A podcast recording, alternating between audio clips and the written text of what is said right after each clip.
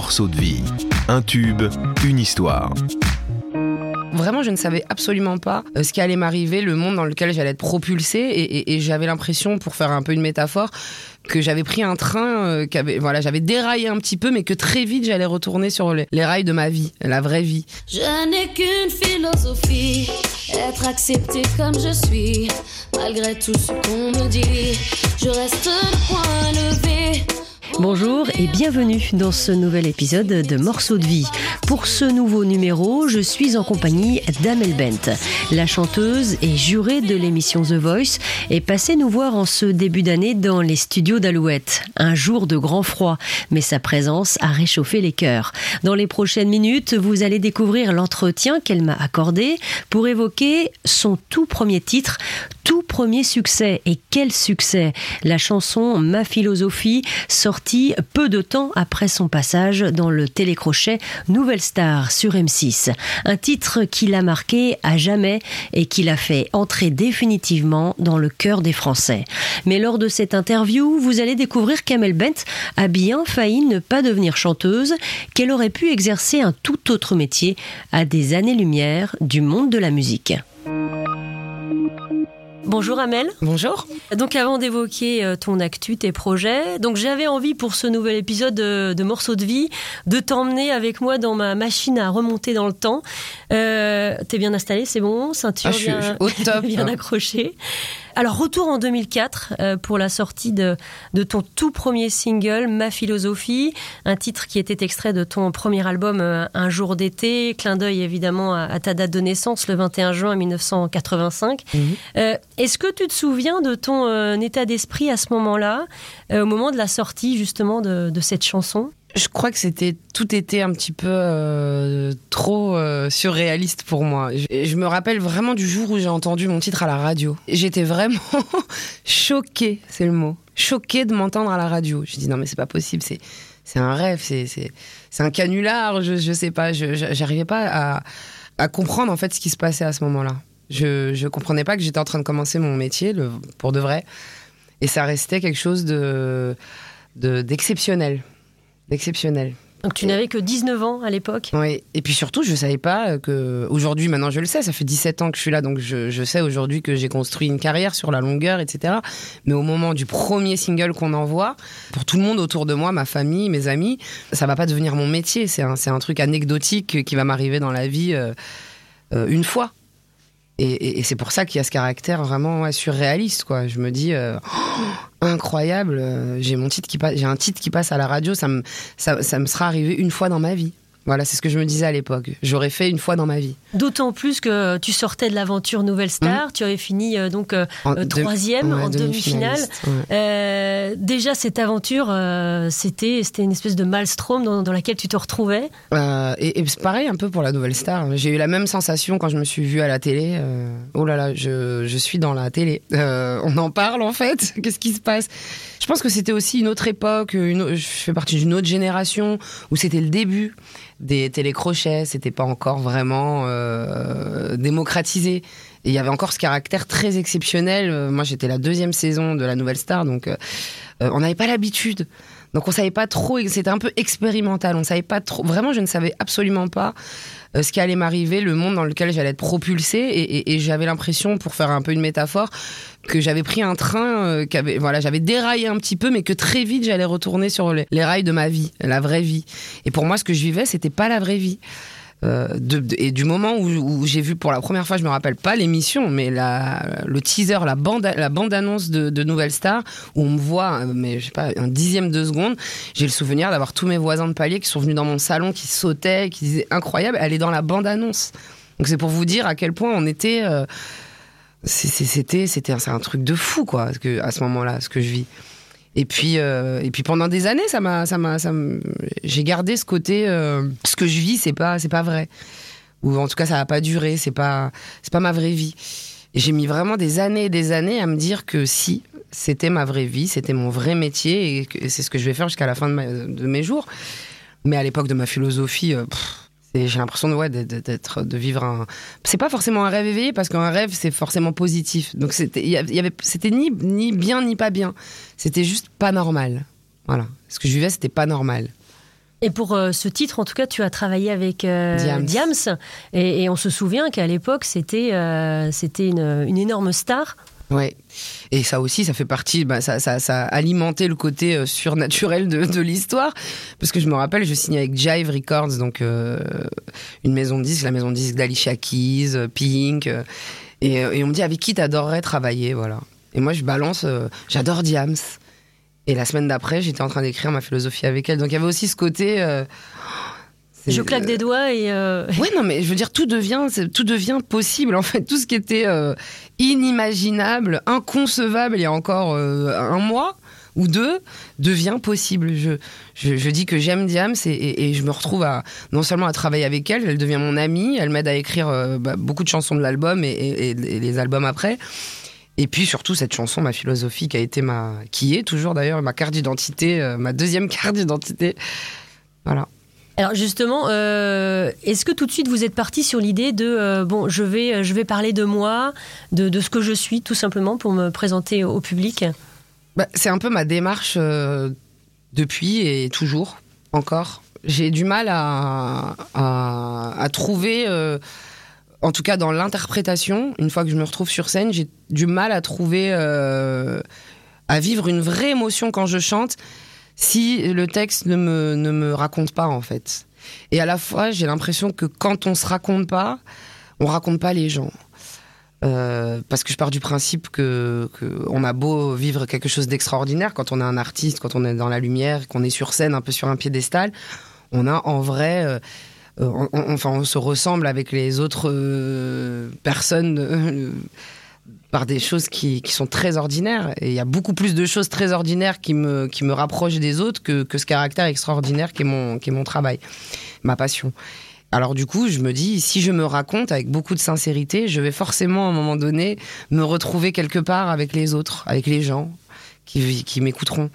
Et, et c'est toujours ma, ma devise, et encore maintenant, c'est encore ma philosophie, finalement, un peu déclinée. Ma philosophie, c'est un peu un, un espèce de résumé de tout ce qui peut me, me, me- caractériser.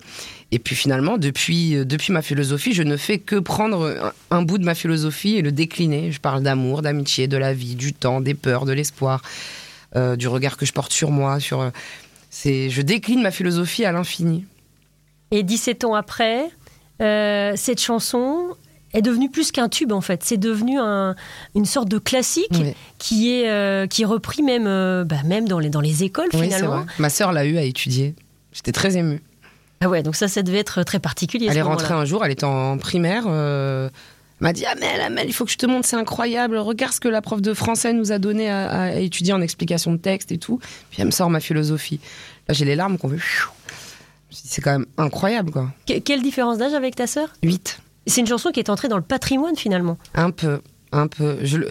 Mais elle qui n'est presque plus à toi. si Elle on est peut plus dire, du hein. tout à moi, est, euh, vraiment, et heureusement, parce que c'est, je pense, la, la quête ultime d'un artiste, c'est d'avoir euh, une œuvre qui, qui, qui, bah, qui te dépasse à un moment donné. Je veux pas que cette chanson, elle soit que la mienne, sinon c'est pas drôle. Et j'ai ma fille, ma dernière, Anna, qui a 3 ans, et euh, pourtant j'ai pas la télé, évidemment je ne m'écoute pas à la maison, Euh, et vous lui demandez quelle est sa chanson préférée, elle dit Viser la lune. Elle n'est jamais venue me voir en concert, euh, enfin c'est cette chanson, elle s'infiltre comme ça dans la vie des gens. euh, et elle a, elle a raconté beaucoup de gens, mais dans des facettes et des, des morceaux de leur vie complètement di- di- différents. J'ai eu vraiment tous les âges. J'ai même été un peu euh, dépassée à des moments par les témoignages qu'ont suscité la chanson. Parce que c'est une chanson qui a vraiment remué des gens dans leur vie profondément. Et moi, je m'en rendais pas compte à ce moment-là, mais je, quand je, quand je la fais, la chanson avec, avec Diams, on, on sait pas. On peut pas euh, savoir. Si on le sait, c'est pas. Si on dit qu'on le savait, euh, on, ment et, et ce serait très prétentieux, évidemment. Euh, C'était, c'était en toute modestie qu'on a présenté cette chanson toutes les deux. Et puis tout d'un, coup, moi j'ai 19 ans et, j'ai des témoignages de, de- de- de- d'adultes déjà, parce que moi, pour moi j'étais une enfant, des témoignages d'adultes, de, gens qui ont déjà eu, qui ont vécu trois fois ma vie, qui me disent merci. Merci pour cette chanson, merci pour ce qu'elle a déclenché chez moi, merci. Je disais, non mais c'est, c'est un truc de dingue en fait ce que je suis en train de vivre avec cette chanson.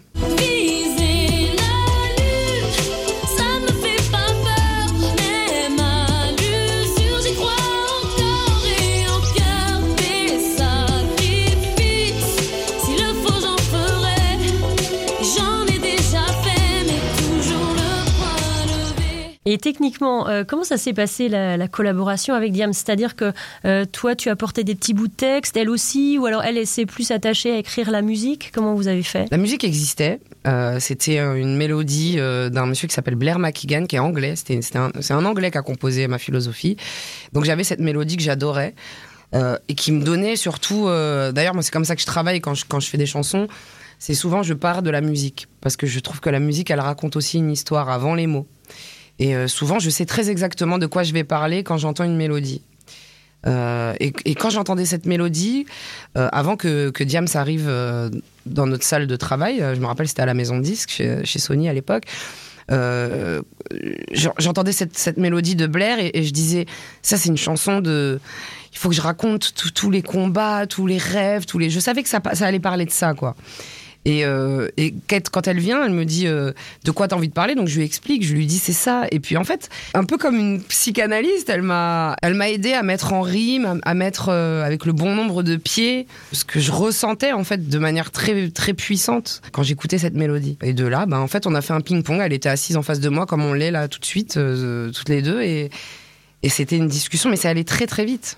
Parce que moi, je savais ce que je voulais dire, mais j'avais pas les codes, j'avais pas les armes pour le faire seul. Donc en fait, elle me, elle m'a vraiment. Mais en plus, écrire avec Diam, c'est vraiment particulier. Moi, j'ai jamais vécu des séances d'écriture euh, avec qui que ce soit comme j'en ai vécu avec elle. Parce que c'est quelqu'un qui vous, elle, elle vous donne pas les mots en fait. Elle vous, elle vous dit des mots qui vous aident à trouver les mots. C'est pour ça que y a un côté un peu psychologie parce que, parce qu'en fait, elle dit tu les as les mots. C'est juste que tu t'y penses pas. Et en fait, elle me donnait des mots qui, qui nous, qui, qui faisaient qu'on trouvait le mot, le mot qu'il fallait dire. Tu as toujours des, des échanges avec elle aujourd'hui? Oui, bien sûr. Elle a envie de revenir à la musique Je pas? parlerai pas de. Il faut appeler là. je peux pas parler pour elle. Ce, ce elle nous manque, elle nous manque, marquant, elle nous ces manque. titres ont tellement marqué et toute une Ah bah, génération. Diam, c'est pour moi une des plus grandes artistes euh, des 20 dernières années, franchement. euh. Bah, après, elle, elle- elle nous manque, mais elle a laissé aussi un héritage incroyable et des albums euh, qui sont des classiques et, et puis plein d'espoir pour, euh, pour les, les jeunes femmes, artistes. euh, elle a quand même bougé pas mal de choses. Voilà, c'est une des premières femmes dans le rap à, à avoir été. Enfin, elle a mis juste tout le monde d'accord, en fait. Peu importe la musique, les générations. euh, c'est sûr que c'est une immense artiste, immense artiste, immense, immense auteur. Et surtout une grande dame. Tu parlais tout à l'heure de psychanalyse, de psychologie. Tu faisais d'ailleurs des, des études de psychologie, c'est ça? J'ai j'ai failli, j'ai pas eu le temps. Je me suis arrêtée au bac. C'est ce que je voulais faire. Enfin, moi, je suis plus. euh, moi, c'était plus l'étude de la psychopathie. Je voulais être plutôt profiler. Mais, Influencé peut-être par des, euh, des séries américaines ou euh, euh, à l'époque, oui, c'était une vieille série euh, qui s'appelait Profiler, euh, d'ailleurs, un profiler. Euh, mais je savais pas que ça existait. Et c'est vraiment quand on m'a dit, euh, en- en- quand je suis rentrée au collège et qu'on m'a dit qu'est-ce que tu veux faire plus tard, j'ai fait des recherches. Je me rappelle, j'allais au, au euh, comment ça s'appelle le, le C. Comment ça s'appelle cet endroit où on, allait? Le CDD Non? Ah oui, le, le, le CDI. Le CDI. CDI, J'allais au de CDI. documentation. Voilà, et j'allais me Je documenter. pensais au CNRS, tout ça, je me suis dit non, ça doit pas non, être ça. Et, et puis c'est là-bas en fait que j'ai compris que ça existait, mais c'est que c'était pas encore bien installé en France. Il y avait, je crois, à l'époque juste euh, deux profilers, mais on les appelle pas des profilers. En fait, c'est des gendarmes qui sont consultants. Enfin, c'est des consultants à la gendarmerie, mais ils ont un statut de d'officier de la gendarmerie, mais avec un background euh, de psychologie spécialisé en criminologie évidemment. Et je me suis dit, ah, en fait, c'est pas juste une lubie, ça existe quoi. En France, ça existe. Et je me disais, je vais devenir la première. Et c'était pas des Français, c'était des, des Belges qui consultaient. Je disais, je veux devenir la première française euh, profileuse. euh. Et puis, euh, et puis, vous savez qu'un jour, j'y suis allée, mais j'étais déjà à Melbent. Hein. Je sais pas, ça me trottait, je me disais, j'ai trop envie d'essayer, mais j'avais 26 ans. Et on m'a dit, c'est trop tard, c'est jusqu'à 25 ans, en fait, pour passer les examens, pour devenir officier de la gendarmerie. M'a dit, vous arrivez un an trop tard. J'ai dit, bon, de toute façon, c'était un peu raté, mais j'aurais bien aimé le faire en parallèle, mais bon, c'est peut-être un peu compliqué. Ouais, c'est des univers complètement différents, en sachant que. euh, pas, hein. oui, non, mais en plus, euh, maintenant, tu as les deux pieds dans la comédie. Pourquoi pas euh, lancer un appel à un réalisateur pour incarner ce type de rôle?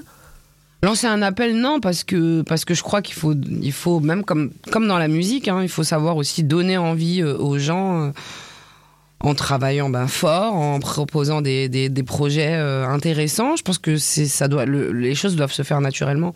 Je me vois pas, moi, aujourd'hui, aller demander à des réals, euh, prenez-moi, euh, ou je passerai des castings si vraiment demain il y a un truc que j'ai trop envie de faire et je me sens capable de le faire. Mais, mais je crois que je suis à un stade où il faut garder l'humilité, se dire que je débute et que, que si je dois le faire, il faut quand même que, que quelqu'un ait envie de faire cette expérience avec moi qui suis pas. Qui suis pas je me considère pas encore vraiment comme une actrice, quoi. Euh, aucun regret d'avoir laissé euh, de côté euh, finalement ces, études, même si il y en a eu un, moment puisque tu es retourné à l'âge de 26 ans. Pas de regret parce que parce qu'apprendre on peut le faire de différentes manières et je continue à me documenter, à acheter beaucoup de bouquins qui traitent ben, de tout de tout ça. Et puis maintenant il y a, oui il y a, beaucoup beaucoup beaucoup de séries et de documents de séries documentaires aussi qui me permettent de bah, d'assouvir, on va dire, ma, soif de connaissances euh, dans ce domaine. Et puis bon, ben non, non, mais, mais bah, je suis pas malheureuse de ce que je fais. Hein. Je, suis très heureuse de, de, ce que je fais. C'est un rêve aujourd'hui, pour 17 ans après, de me dire oui, ça y est, je suis chanteuse, je suis une artiste, et, c'est pour de vrai tout ça. Mais évidemment, oui, j'aurais jamais connu un amphithéâtre, la fac. Euh. c'est un monde qui me fascine, euh, le monde étudiant. Je, regarde ma sœur qui a fait des études, elle a fait 5 ans de droit et j'ai la regardée avec beaucoup d'envie. Comme elle, elle, est aussi artiste et elle me regardait moi partir sur les routes avec beaucoup d'envie. Donc en vrai, euh, la seule chose que je peux dire, c'est que si j'ai vraiment envie de le faire, en vrai, je peux. C'est qu'une question de choix et, euh, d'envie. Il n'y a rien qui m'empêche, même demain, même à 40, à 50 ans, d'aller sur les bancs de l'école et, euh, finalement, c'est quoi ces 4 ans de, psycho euh, Pourquoi pas? Il n'y a pas d'âge toi qui écoutais euh, toute petite Whitney Houston, Maria Carey et, d'autres divas, en tout cas aujourd'hui évidemment, comme elle, tu as un public de fans, tu, tu, vas sur scène, alors un peu moins en ce moment forcément. Oui. On va dire que tu as visé la lune et tu as décroché la lune. Non mais cette image viser la lune évidemment, c'est une image qui est à la fois hyper bateau et en même temps hyper forte parce que parce que quand on vient de là où moi j'ai grandi, oui, c'était vraiment euh, une affaire impossible. Voilà, il y avait absolument aucun trait d'union entre moi, mon rêve et euh, euh, et, la réalité de la vie que je voulais vivre. Et finalement, j'y suis.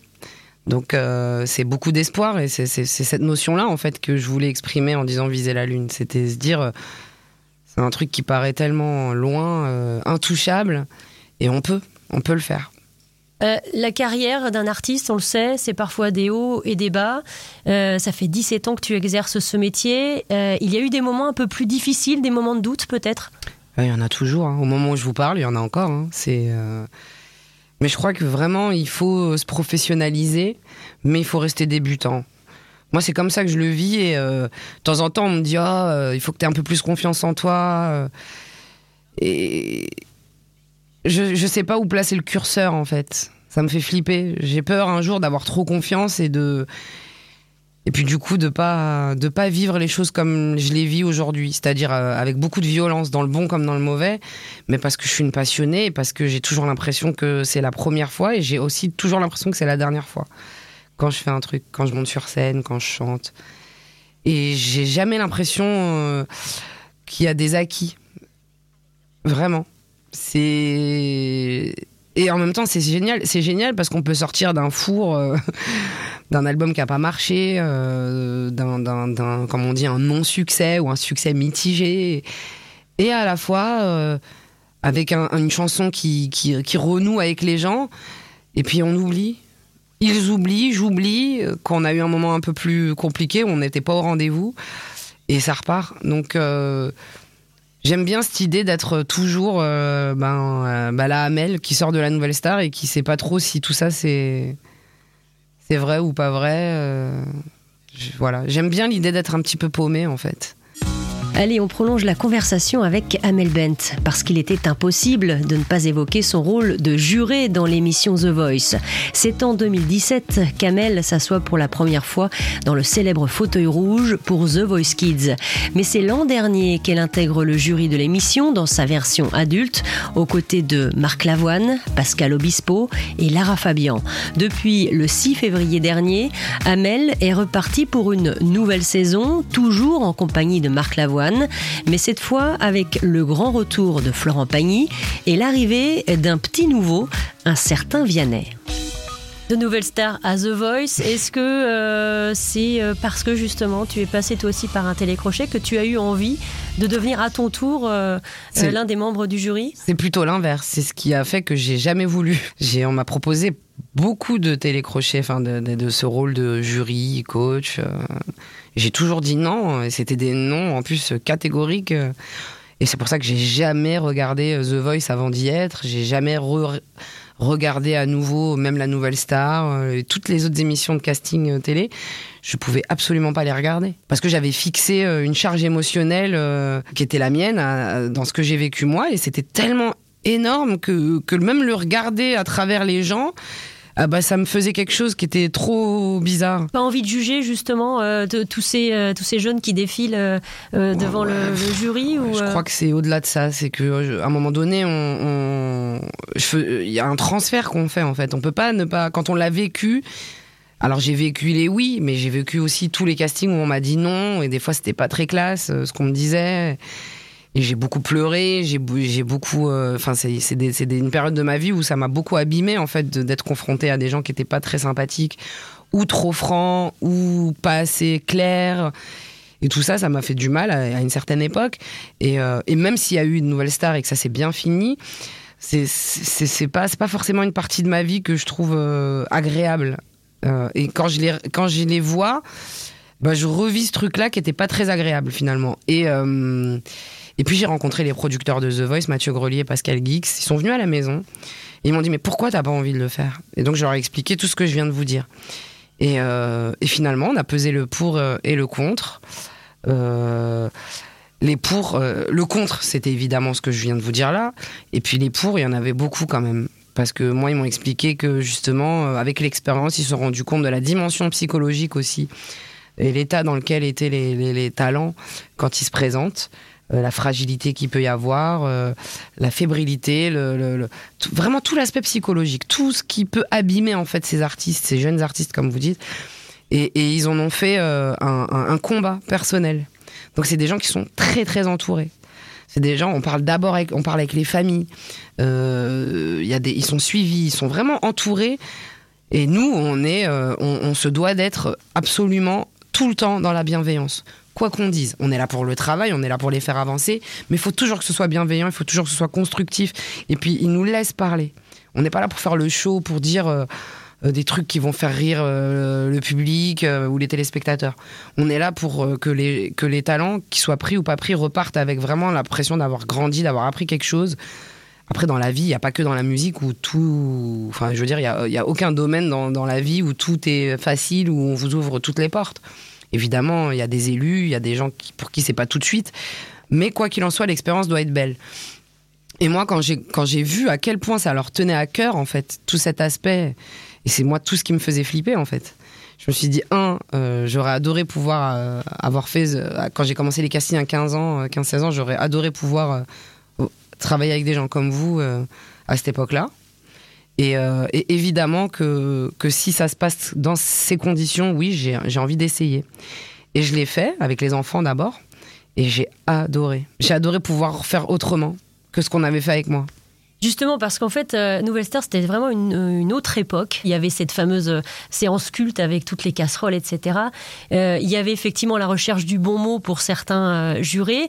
Et, et aujourd'hui, on voit bien que The Voice, c'est plus du tout ça, comme ce que tu euh, viens d'évoquer. Forcément, l'émotion n'est pas toujours au rendez-vous, on ressent pas toujours les mêmes choses. Mais on sent bien que malgré tout, vous avez toujours un rôle un peu euh, de, de protection. Protecteur. ouais. Voilà, et, euh, et de leur dire, ok, tu as encore besoin de travailler, mais, mais vas-y, il faut que tu y crois. Et ça, c'est, euh, c'était nouveau finalement quand on a vu The Voice débarquer, parce qu'on avait l'habitude de, de ce chambrage euh, Ah ouais. sur, Nous, c'est euh, interdit en à, fait. à la Starac ou Nouvelle Star. c'était cette époque-là en fait. C'était une autre époque, c'est une époque où la télé était aussi différente. En général, les langues étaient peut-être plus déliées, on se rendait aussi peut-être pas compte. Des fois, il n'y a pas de recul. C'est peut-être. euh, Nouvelle Star, c'était une super émission. Il y a d'immenses artistes qui sont sortis de, de, de ce programme et, et moi, j'ai eu un jury euh, vraiment de rêve à l'époque, euh, Manu, euh, André, Dove et, et, et Marianne. Même si Dovatia c'est pas grave. a pu Mais- dire. mais par exemple, ça, c'est des trucs qu'on pourrait- Vous êtes- une chanteuse de karaoké parce que j'ai Voilà. re-regardé les images. Ouais. Je me suis dit, oh là là, qu'est-ce que c'était violent. Mais ouais, mais en vrai, j'ai 17 même temps, ans. il peut y avoir des chanteuses de karaoké très bien aussi, hein, mais. Ouais, nous, en Mais tout bon, cas, dans sa- dans The Voice, c'est un truc qu'on pourrait absolument pas dire, par exemple. Vous imaginez Parce que ça vous viendrait peut-être pas à l'esprit aussi. Ah, mais ça me viendrait pas à l'esprit. Et puis surtout, on a du mépris pour personne, quoi. Euh, on peut être et un chanteur de karaoké, euh, un chanteur de bal, de mariage, et devenir la plus grande star de demain. En fait, il y a pas de, on a, on a, on a du mépris pour personne. Il y a pas de couleur, il y a pas d'âge, il y a pas de religion, il y a pas de, de, de- de- d'expérience euh, en particulier pour pour réussir dans le parcours The Voice, en fait. C'est un atelier de travail et tout le monde y a accès pourvu qu'il y ait évidemment le moment magique qui fait qu'on se retourne, mais mais euh, mais il y a du mépris pour personne. C'est vraiment la règle numéro un. Il n'y a pas de, on peut pas faire cette distinction en fait. C'est interdit. On parle de ce qu'on ressent, on parle des vibrations qu'on a, qui nous, qui nous ont atteintes au moment de la prestation. On parle de technique vocale évidemment, mais pas que, parce qu'un artiste, on l'aime pas que pour euh, ses cabrioles euh, vocales. Euh, mais c'est un tout. Et puis, euh, et puis on apprend, et puis on découvre, et puis on échange, et puis c'est des vies. On croise quand même des vies. Les gens, ils viennent euh, sur la scène avec, avec une histoire. Ils ont tous une histoire, ils ont tous un parcours. Et, et parfois, on n'a pas le temps, ou tout n'est pas monté, parce que sinon, l'émission durait euh, 7 heures si on coupait rien. Mais on parle beaucoup avec, euh, avec les artistes. Même quand on les prend pas, on parle beaucoup avec eux, parce qu'on veut savoir pourquoi ils sont là, qu'est-ce qui les a amenés. D'ailleurs, tu emploies vraiment le mot artiste et euh, non plus candidat, parce que c'était le mot Ça, c'est candidat. interdit, candidat aussi. Voilà. C'est pas des candidats. Enfin, je veux dire, c'est pas, c'est pas, on fait pas de la politique, quoi. C'est des artistes, ils sont juste pas connus. Mais c'est des artistes, c'est des gens qui, qui, ont des talents incroyables. Euh, euh, des, fois, il y en a qui arrivent, qui ont des techniques, ils chantent, ils, ont, ils sont techniquement des fois même plus balèzes que nous qui sommes sur les fauteuils, par exemple. Ou des fois, ils sont plus âgés. Moi, c'est difficile pour moi, des fois, de me retourner, de tomber sur quelqu'un qui, qui a 10 ans de plus que moi. Je peux pas dire, ouais, vous êtes le candidat, euh, c'est pas, pas possible. Pour moi, c'est juste des artistes qui n'ont pas encore eu la chance d'être dans la lumière.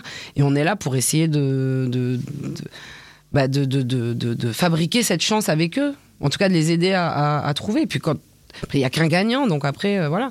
Après, moi, ma philosophie, moi, c'est ce que je dis à tous mes talents, à tous mes artistes dans mon équipe. C'est qu'il n'y a pas de.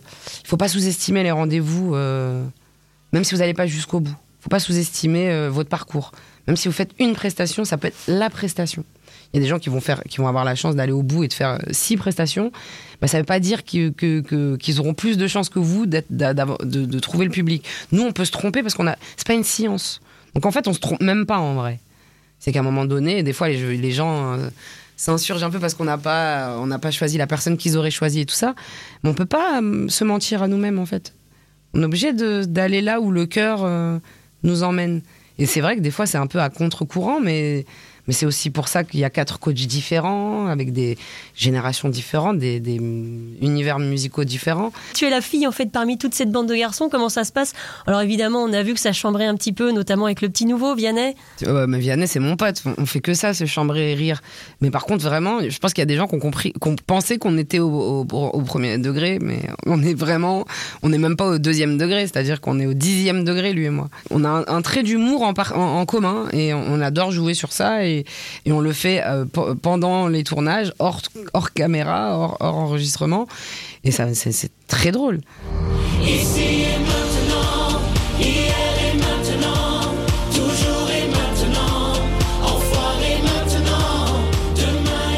Amel Bent a retrouvé avec beaucoup de plaisir ses amis de la troupe des Enfoirés. Une édition 2021 forcément très particulière puisque cette année le concert a été enregistré sans public. C'est déjà un plaisir de retrouver les copains, mais au-delà de ça, euh, effectivement, on est arrivé, c'était, on a trouvé ça très triste cette grande salle vide à Lyon.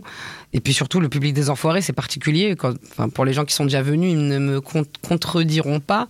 Le public des Enfoirés, c'est les Enfoirés. Ils font partie du, spectacle et ils nous aident et ils nous donnent tellement d'énergie et, ils créent la magie en fait de, ce, spectacle. On arrive et puis on, a évidemment cette salle vide qui nous, qui nous met un petit coup euh, comme ça euh, sur la tête. Et puis après, on parle avec les gens des restos qui sont, qui sont là et qui nous font un petit peu l'état des lieux de ce qui se passe aujourd'hui dans notre pays et, la précarité qui a pris tellement de, d'avance et puis surtout cette jeunesse qui est touchée, qui n'était pas touchée avant, tous ces milliers d'étudiants qui vont taper à la porte des restos du cœur parce qu'ils peuvent pas manger. Et, euh, et, quand ils vous le disent, ils vous le disent avec les larmes. Euh, donc on s'est dit ok d'accord, donc soyons euh, juste reconnaissants de pouvoir faire ce spectacle parce que c'était pas gagné non plus. Et on va faire un spectacle de fou parce que parce que plus que jamais ils ont besoin ils ont besoin de, de, de ce CD, de ce DVD des enfoirés et on va le faire comme si le public était là, parce que s'il le pouvait, il, serait venu, comme, comme tous les ans, comme chaque année, par milliers, par centaines de milliers. Donc euh, voilà, ils étaient dans nos cœurs, on les, on les imaginait, on se disait, ah là, s'il y avait public, ça aurait fait ça, ça, ça. Et puis, euh, puis on l'a fait. Et ça va être un très beau spectacle, parce que parce que on, on, y a mis du cœur à l'ouvrage, et pour les bonnes raisons. On m'a dit des phrases toutes faites, tant de choses et contraire, mais je n'ai pas écouté. Un grand merci à Amel Bent pour sa sincérité et sa générosité. Amel Bent qui a fait son grand retour en 2020 avec le titre Jusqu'au bout, en duo avec Imenes. Autre duo avec Attic, cette fois pour le titre 1, 2, 3. Amel qui prépare un nouvel album avec de très belles collaborations en vue. C'est maintenant la fin de cet épisode. Merci de l'avoir écouté. Avant de partir, n'oubliez pas de vous abonner. C'est déjà fait, alors n'hésitez pas à en parler autour de vous. Prenez bien soin de vous, à très bientôt.